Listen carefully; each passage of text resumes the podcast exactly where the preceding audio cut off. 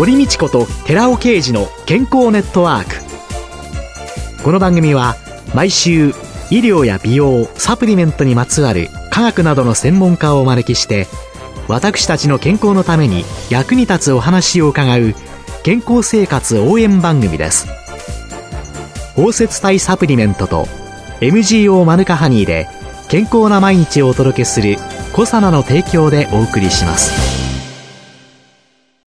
ここでコサナから番組パーソナリティで神戸大学医学部客員教授寺尾啓二社長の新刊漫画ですっきりわかるなりたい体になれる栄養素大全発売のお知らせです。決められたサプリメントしか選べなかった時代から個人に合ったサプリメントを選ぶ新時代に向けて、なりたい体になるにはどんな栄養素が必要なのか、ダイエット、筋肉、美肌効果など目的別に栄養摂取、プラスサプリの組み合わせを漫画でわかりやすく解説します。寺尾啓治小佐奈社長の新刊、漫画ですっきりわかる、なりたい体になれる栄養素大全、発売のお知らせでした。こんにちは。堀道子です。今月は管理栄養士の丸尾和樹さんをゲストに迎えて、食欲の秋と健康テーマにお送りいたします。丸尾さんよろしくお願いします。よろしくお願いいたします。さあ、一週目の今日は、食は人生の基本と題して伺ってまいります。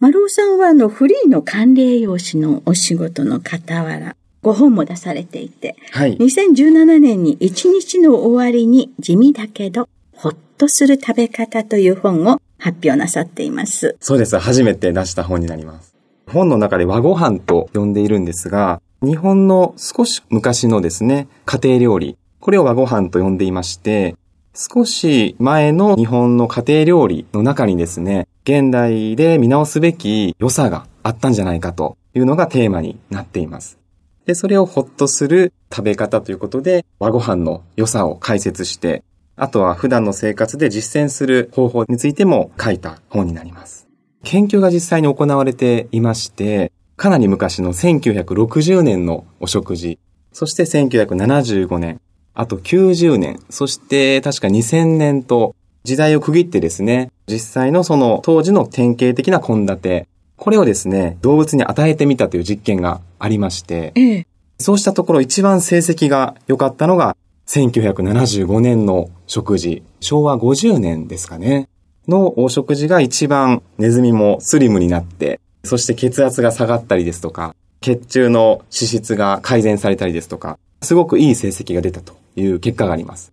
その後人間でもですね、1975年当時の食事を1ヶ月間食べてもらったところ、やはり同じように内臓脂肪が減ったりですとか、様々な健康効果が見られたということで、今から50年ほど前の食事、これが日本型食生活と呼ばれていまして、それをこの本の中では和ご飯というふうに読んでます。そしてそういうのの中で、食は人生の基本という、まあ今の実験データだとか、はい、いろんなことからなんとなく類推できるかなとは思いながらも、はい、人生の基本という、はい、この意味は。この本を出した時まだ30歳そこそこだったので、そんな若者がですね、人生の基本っていうのは結構偉そうな言い回しかもしれないんですけども、僕たちの体と言いますのは、伊勢神宮のですね、式年遷宮のように、日々新陳代謝が行われて、古い細胞がなくなっていって、そして新しい細胞に置き換わっていくという建て替え作業をずっとしているんですね。で、その材料となるのが他ならぬ食事ということで、食べたもので体ができている。そしてこのもらったですね、自分自身の体であったり、あるいはその体から考えつくことだったり気持ちだったりですね。そういったもので人生っていうのは進んでいくものだと思いますので、日々の食事が人生の基本というふうに書かせていただきました。この皮膚だって、骨だって、全部何年間ごとでチェンジしているという、はい、戦宮みたいな、そうですね。そんなニュアンスということなんですね。はい、そしてその基本というのとともに、ほっとできる食事というのが本の中で提唱されていらっしゃいますけれども、はい、ほっとできるっていうのはどういうふうに考えたらいいですか？僕たち日本人にとってほっとできる食事、これこそ先ほどお話しした和ご飯ではないかと。少し前の日本の家庭料理ですね。今ですと少し洋食が進みすぎている部分もあるんですが、当時の日本食と言いますと本当にご飯があって、そして味噌汁があって、焼き魚があって、煮物があってのような伝統的な日本の家庭料理ですね。やっぱりそういったものがほっとできるんじゃないかなというふうに思っていまして、たまに旅行なんかに行くんですけども、旅先に行きますと、やっぱりその土地の名物ですとか、いろんなご馳走を食べてすごく楽しいんですよね。でも、ずっとそういった食事をしていると、だんだん胃がもたれてきたりですとか、疲れてしまう。そういう時に家に戻ってきて、家で本当に家庭的な料理を作って食べると、すごくほっとするんですよね。うん、日本人の DNA に刻み込まれていると言いますか、やっぱりそれがほっとできる食事につながるのかな、なんていうふうに思いますね。昨今の家庭料理っていうのは、はい、やはりほっとできないものっていう。そうですね。ほっとできないと言いますと怒られるかもしれませんが、えー、やはりですね、全体の傾向を見てみますと、先ほど申し上げました1975年、一昔前の日本食よりはですね、明らかに食べるものが変わってきているということですね。例えばお米の消費量ですとか、お味噌の消費量、あと緑茶、リーフ茶の消費量なんかもピークに比べると半分、あるいは半分以下にまで下がってしまっている。で、代わりに増えているものがお肉ですとか、油の消費量も非常に増えているということで、ご馳走ばっかりになってしまうと、体も心もほっとできなくなってしまうと思うんですね。だからそのバランスを考えることがすごく大事なんじゃないかなと思っています。そうすると、そういう世代の子供たちっていうんですか、その世代で生まれて、はいそういう食生活で生活をしてきた子たちのほっとする食事っていうのは和食に行きますかね？一律に日本食とするよりも、うん、同じ日本でも海沿いだったり、うん、まああるいは内陸だったりによっても食文化違うと思うんですよね。そういったその土地の良さといいますか、受け継がれてきたものにスポットライトを当てるってことは大事なのかなと思いますね。韓食ではなくて和食をおすすめになっている。その理由は何ですかね、はい、ご飯もパンも、いわゆる主食というものなんですけども、その主食にご飯を選ぶかパンを選ぶかによっておかずに影響が出るっていうことなんですよね。健康的だとされている魚だとか魚介類っていうものもパンに合わせるというよりもご飯の方が登場頻度が多くなったりですとか、わかめとか、もずくとかの海藻もそうですね。パンよりもやはりご飯。あとはやはり調理法も変わってくると思っていまして、例えば同じほうれん草を食べようと思った時に、パンに合わせるってなると、例えばバターソテーとか、まあ油を使ったものがどうしても多くなる。でもご飯だと本当におひたしとか、味噌汁とかですね、油を使わずに低カロリーなもので十分楽しむことができるということで、一つはそのおかずが決まってくるっていうところ。そこの影響が大きいのかなと思っています。ああ、パンよりも和食のお米の方が健康的なおかずになりやすいなりやすいと。いうことですね。でも和食を自炊するのは一般の人たちにとっては少しハードルが高いのかなという気がしないでもないですけど、はい、どうですか？いや、これよく言われるんですけれども、そんなこともないのかなと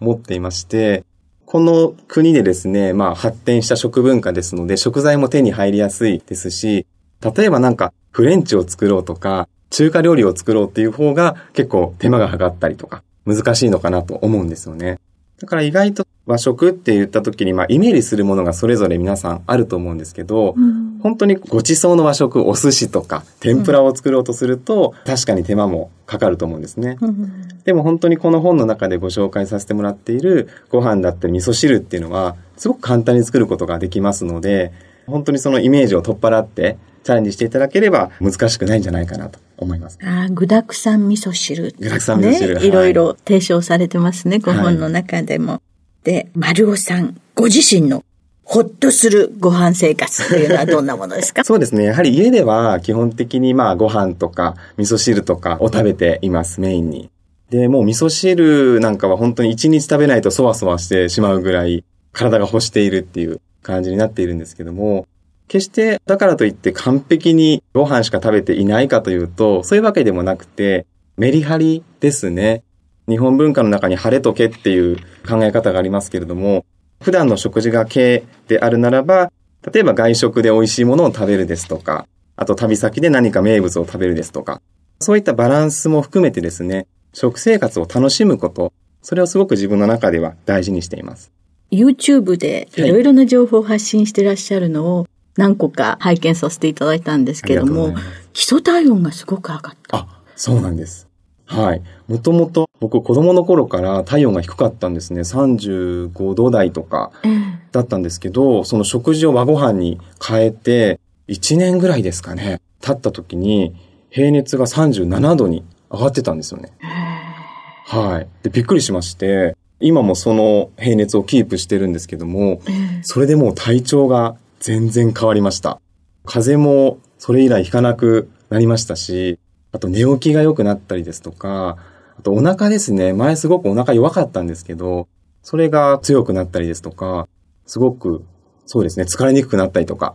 いろんな変化を自分でも実感しましたので、それ YouTube でもお話ししてます。やっぱり基礎体温が上がってくるというか、深部体温も上がってくると、はい、基礎代謝も上がってくるし、免疫力も上がるし、はい、いいことがいっぱいある。冷えは大敵っていうので、はい、薬剤師だとすぐですね、はい、体を温める漢方薬をとか言って言っちゃいそうなんですけれども、食事で、それだけ影響が出てくるということなんですね。そうですね。それを自分でも体感しました。はい。食欲の秋です。はい。家庭で簡単にできるおすすめの和食、紹介していただけますか？はい。じゃせっかくご本もご紹介いただいたので、本の中から一つピックアップしてご紹介をしたいんですけども、秋ということで、炊き込みご飯を、はい、ご紹介しようと思います。ええ、もう炊いてるそばからのいい香りが漂ってくるって大好きなんですけど、やはり炊き込みご飯いいのは具材が一緒にご飯と入りますので、もうそれだけでいろんな野菜ですとか、タンパク質が取れてしまうっていうところ、すごくいいのかなと思ってます。で、いろんな美味しい炊き込みご飯あるんですが、今回はですね、秋の鮭を使った炊き込みご飯と。はい。秋味ですね。はい。ご紹介したいと思います。鮭はですね、塩鮭でもいいですし、今の時期ですと生鮭も手に入ると思いますので、お好きなものを使っていただければと思います。あと具材は根菜をたっぷり使いたいということで、ごぼう、そして人参ですね。あとは出汁を使う代わりに干し椎茸、これを戻してですね、出汁に使いたいと思います。あとはしめじと、こういったところが具材になってきます。で、作り方は本当に簡単でして、まずお米を研いでですね、吸水させておきます。で、干し椎茸は水で戻しておいてください。で、具材をお好みの形にですね、切っていただいて、あと生姜も少し入れるといいですね。で、お米をざるにあげて水を切っていただいて、干し椎茸の戻し汁、これすごく美味しいので使います。で、ここに水を足して、炊飯器ですとか炊く鍋にもよるんですけども、だいたいお米3合に対して 570cc になるようにお水を調整してください。で、ここに味付けで醤油とみりんですね。これを加えて混ぜていただきます。でそして鍋にですね、このお米と具材、そして調味液を入れまして炊いてください。で、炊けましたらですね、鮭を取り出して骨を取り除いて鍋に戻します。あとは全体をさっくり混ぜていただいて、三つ葉なんかを散らしていただくと香りよくいただけるんじゃないかなと思います。味噌汁はどういう具材がおすすめですか？ここでごぼう、人参、干し椎茸に塩鮭が入って。そうですね。まあ本当に味噌汁って具材は何でも合うっていうところはあるんですが、せっかくですので何かここにないようなもの、ちょっと緑が足りないのでほうれん草ですとか、あとそうですね、タンパク質もう少し欲しいかなっていうところもありますね。油揚げを入れるですとか、するとよろしいかなと思います。あ、タンパク質油揚げ。はい。あれも大豆ですので、タンパク質取れますね。そうですね。鮭で動物性タンパク取って、はい、それで植物性のタンパク。タンパク。取るという。はい、これなら割と簡単に私ではできそうですね。よかったです。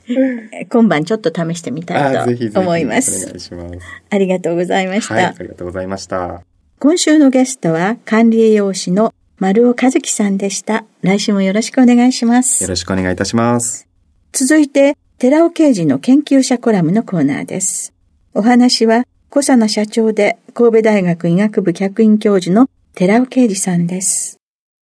こんにちは、寺尾啓二です。今週は先週に引き続き、酸化コレステロールと動脈硬化についてというタイトルでお話しさせていただきます。動脈硬化症を発症するメカニズムは、まず小型 LDL コレステロールが血管内皮に侵入すると、活性酸素によって酸化 LDL コレステロールとなり、それをマクロファージが品食して、放末細胞に変化します。そしてその泡膜細胞が固まり、アテロームとなり、動脈硬化を引き起こすのです。よって、この酸化 LDL コレステロールの形成も動脈硬化の大きな要因なのです。酸化コレステロールと酸化 LDL コレステロールとは別物なのですが、酸化コレステロールを含む食事をすることによって、血清中には酸化 LDL コレステロールなどの脂質が酸化されたリポタンパクが増加するという研究報告があります。酸化コレステロールを1%含有する餌を14日間ラビットに与えた酸化コレステロール群7匹と生成コレステロールを1%含有する食事を14日間与えたコントロール群8匹に分け、脂質酸化度を評価したところ、酸化コレステロールを摂取すると、リポタンパクの脂質の酸化度が顕著に増加することが明らかとなっています。さらには食事から摂取した酸化コレステロールが原因で、アテローム性動脈硬化が促進することを示した報告もあります。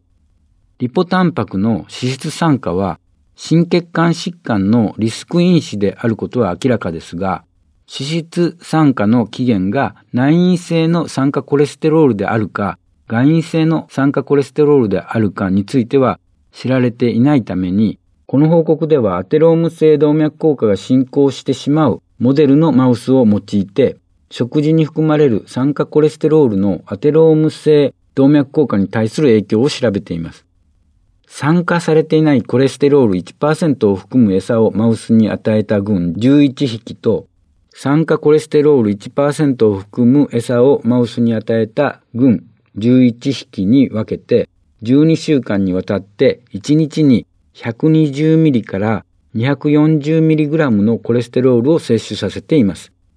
その結果、酸化コレステロールを含む食事を取り続けると、アテローム性動脈硬化で最初に目で確認できる病変で脂質を多く含む泡膜細胞が動脈の内皮層に蓄積した部位が増加することが確認されました。このようにインスタントラーメンや焼き鳥の皮などの酸化コレステロールを多く含む食事を取り続けると酸化 LDL コレステロールが増加しアテローム性動脈硬化症を患う危険性があることが明らかとなっています。お話は小佐野社長で神戸大学医学部客員教授の寺尾啓二さんでした。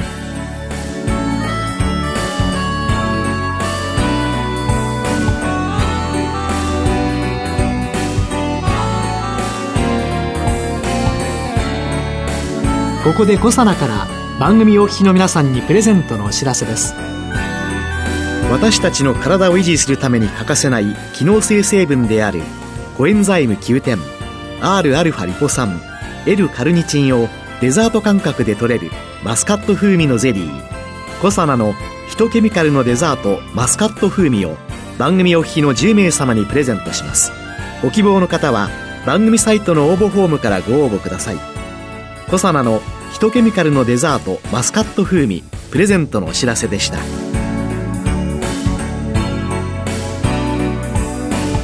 堀道子と寺尾啓二の健康ネットワークこの番組は包摂体サプリメントと MGO マヌカハニーで健康な毎日をお届けする「コサナの提供」でお送りしました。